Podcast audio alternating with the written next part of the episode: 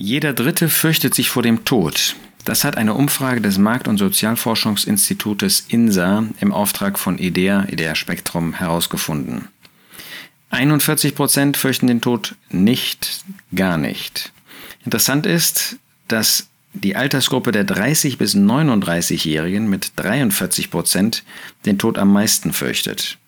Bemerkenswert ist auch, dass, wenn man Konfessionen betrachtet, solche, die dem Islam folgen, den, die höchste Angst vor dem Tod haben. 40 Prozent. Schön ist, dass man sieht, dass sogenannte Evangelikale in dieser Nomenklatur von ähm, Idea unter evangelisch freikirchlich gefasst mit 19 Prozent am geringsten den Tod fürchten. Trotzdem sind 19 Prozent, 20 Prozent jeder Fünfte doch eine hohe Zahl. Dabei muss man natürlich berücksichtigen, dass man die Frage womöglich unterschiedlich auffassen kann. Denn als Christen brauchen wir den Tod nicht zu fürchten. Er ist das Eingangstor zu der Herrlichkeit, zu der ewigen Glückseligkeit. Andererseits das Sterben ist und bleibt ein schwieriger Vorgang. Natürlich, als Christen brauchen wir das nicht zu fürchten.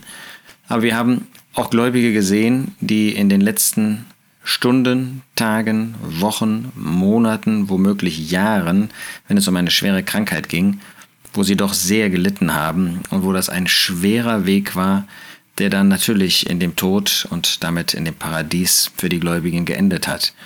Insofern äh, muss man immer vorsichtig sein, solche Zahlen zu interpretieren, weil man nicht genau weiß, was die Leute darunter verstehen, wenn ihnen eine solche Frage gestellt wird. Aber nehmen wir einmal das Positive dass im evangelikalen Bereich solche also, die sich bewusst zu Christus bekennen, die sich bewusst für den Herrn Jesus Christus entschieden haben, dass bei ihnen der Tod am wenigsten gefürchtet wird. Und das hat auch seine Begründung. Denn als Christen, wie gesagt, wissen wir, dass der Tod nur sozusagen das Übergangstor ist, durch das wir gehen, um dann in der ewigen Glückseligkeit im Paradies zu sein so wie der Herr Jesus zu diesem Schächer, zu diesem Räuber gesagt hat am Kreuz, heute wirst du mit mir im Paradies sein. Unsere Hoffnung ist nicht, dass wir sterben müssen. Unsere Hoffnung ist nicht, dass wir noch in den Tod gehen müssen. Unsere Hoffnung ist tatsächlich, dass der Herr Jesus wiederkommt, oder? Dass der Jesus heute wiederkommt. Haben wir schon daran gedacht? Haben wir schon dafür gebetet, dass wir diese Haltung haben, Herr, wenn du heute kommst, ich freue mich darauf, dich zu sehen von Angesicht zu Angesicht. Die Haltung, was den Tod betrifft, finde ich ganz besonders bei Paulus. Er sagt dort in Philippa 3, Vers 10, und in diesem Brief spricht er nicht als Apostel, sondern da spricht er als ein Christ, da spricht er als ein Gläubiger, als jemand, der im tiefsten Sinn ein christliches Leben führt mit Christus zum Inhalt. Und da ist es sein Wunsch, in ihm, in Christus gefunden zu werden um ihn zu erkennen und die Kraft seiner Auferstehung und die Gemeinschaft seiner Leiden. Philippa 3, Vers 10. Damit ist gemeint im Leben, auch in Leiden, die Auferstehungskraft. Die Kraft der Auferstehung, die wir heute schon verwirklichen können, besitzen in einem gewissen Sinn, weil wir mit Christus gestorben und mit ihm auferweckt worden sind, weil wir ein neues Leben besitzen und jetzt schon in den Bereich des neuen Lebens hineingeführt worden sind. Und als solche kennen wir Auferstehungskraft, kennen wir, was das bedeutet, nicht mehr nur gestorben zu sein mit Christus, das ist ja auch wahr, sondern mit ihm auferweckt zu sein und dadurch etwas von dieser Kraft, die einzigartig in dem Herrn Jesus gewirkt hat, das finden wir in Epheser 1 am Ende, und die jetzt auch in uns diese geistliche Auferweckung, neues Leben, ewiges Leben bewirkt hat. Und so dürfen wir ihn leiden, jetzt schon. Da, wo der Mensch eigentlich resigniert, wo er hoffnungslos ist, wo ein ungläubiger Mensch keine Hoffnung haben kann. Denn worauf soll er hoffen? Wenn er stirbt, dann ist seine einzige Hoffnung, dass damit alles aus ist. Aber das wird es nicht sein. Und da Gott die Ewigkeit in unsere Herzen gelegt hat, weiß das auch ein Ungläubiger, instinktiv, wenn ich das so ausdrücken darf. Aber wir wir haben eine Hoffnung und wir wissen, dass wir jetzt schon neues Leben besitzen, dass wir jetzt Auferstehungsleben haben und dass wir deshalb in dieser Auferstehungskraft auch leiden, auch Herausforderungen, auch Schwierigkeiten erdulden können.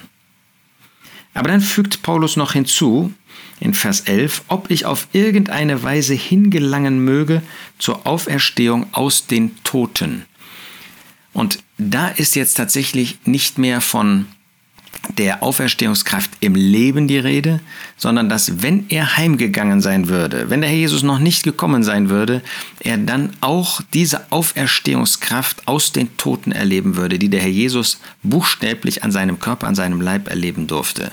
Nun, der Herr Jesus ist Kraft eigener Göttlichkeit selbst auferstanden, aber er ist auch auferweckt worden, finden wir an anderer Stelle, und diese Kraft wollte Paulus erleben. Irgendwie ist das beeindruckend. Es war ein Mann, der sich so nach Christus sehnte und der, das finden wir in Kapitel 1, abwägte. Was möchte ich mehr? Möchte ich hier bleiben zum Segen der Gläubigen, zum Segen für Ungläubige, die noch das Evangelium hören? Oder möchte ich bei Christus sein? Und da war beides gleich schwer, weil beides Christus für ihn war. Aber hier in diesem Abschnitt sagt er, ob ich auf irgendeine Weise hingelangen möge zur Auferstehung aus den Toten da war es doch sein Wunsch, obwohl das demütigend ist, weil es entkleidet, durch den Tod gehen zu müssen, war es doch sein Wunsch, auch das zu erleben. Warum? Weil Christus das erlebt hat. Weil Christus durch den Tod gegangen ist, wollte auch er bereit sein, durch den Tod zu gehen. Und so demütigend es ist, eben durch den Tod gehen zu müssen, sterben zu müssen, so gewaltig ist das, dann auch die Auferstehungskraft in einer Weise zu erleben, wie sie Christus erlebt hat. Christus ist nicht wie wir, die wir auf den Herrn Jesus warten, um überkleidet zu werden. Ist Christus nicht überkleidet worden? Nein, er ist freiwillig in den Tod gegangen und hat deshalb Leben aus dem Tod, Auferstehungsleben, Auferstehungskraft erlebt. Und genau das war der Wunsch auch des Apostels Paulus. So brauchen wir den Tod nicht zu fürchten, denn wir wissen, dass dann diese wunderbare Auferstehungskraft auch an uns wirksam werden wird. Nun kommen wir zurück. Fürchten wir den Tod? Nein, wir brauchen ihn nicht zu fürchten.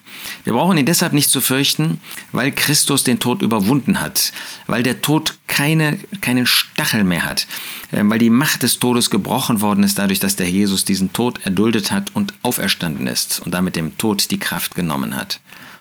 Aber zweitens wollen wir natürlich dieses Thema benutzen, um ungläubigen Menschen die gute Botschaft weiterzugeben. Es gibt eben viele Menschen, jeder Dritte. Und manchmal in bestimmten Bereichen ist es mehr als jeder Dritte, die sich fürchten vor dem Tod. Haben wir da nicht eine Möglichkeit, ihnen die gute Botschaft weiterzugeben, ihnen zu zeigen, dass für uns wir den Tod nicht fürchten? Ja, da muss man sich natürlich fragen, ob wir das in den letzten zwei, drei Jahren auch so gezeigt haben oder ob wir mehr um unsere Gesundheit gefürchtet haben als Ungläubige. Ob wir mehr Angst hatten zu sterben an Corona als Ungläubige vielleicht manchmal. Und dass sie eigentlich auf uns hätten sehen können, aber nicht sehen konnten, weil wir eben in einer Weise gelebt haben, als ob wir mehr Angst haben müssen vor dem Tod als sie. Aber wir wollen diese Möglichkeit nutzen in der guten Botschaft, in unserem Bekanntenkreis, in unserer Nachbarschaft, äh, wenn es am Arbeitsplatz Kollegen gibt, ähm, die ungläubig sind und die eine solche Angst irgendwie ausstrahlen, dann suchen wir Gelegenheiten, wo wir das in einem guten Umfeld, in einer guten Weise, in einer ähm, annehmbaren Weise ihnen auch weitergeben, dass ein Mensch keine Angst haben muss, wenn er Frieden mit Gott hat, wenn er weiß, dass alle seine Sünden vergeben sind, dann haben wir eine wunderbare Botschaft, ihnen zu sagen, wir brauchen das nicht zu fürchten, aber womöglich wird der Herr uns dann auch prüfen, ob auch wir wirklich diesen Tod nicht fürchten. Lasst uns so an der Hand des Herrn Jesus gehen und lasst uns in diesem Bewusstsein gehen, der Tod ist die Tür zum Leben. Und wir warten nicht auf den Tod, wir warten auf den Herrn Jesus, der heute, der jetzt wiederkommen kann.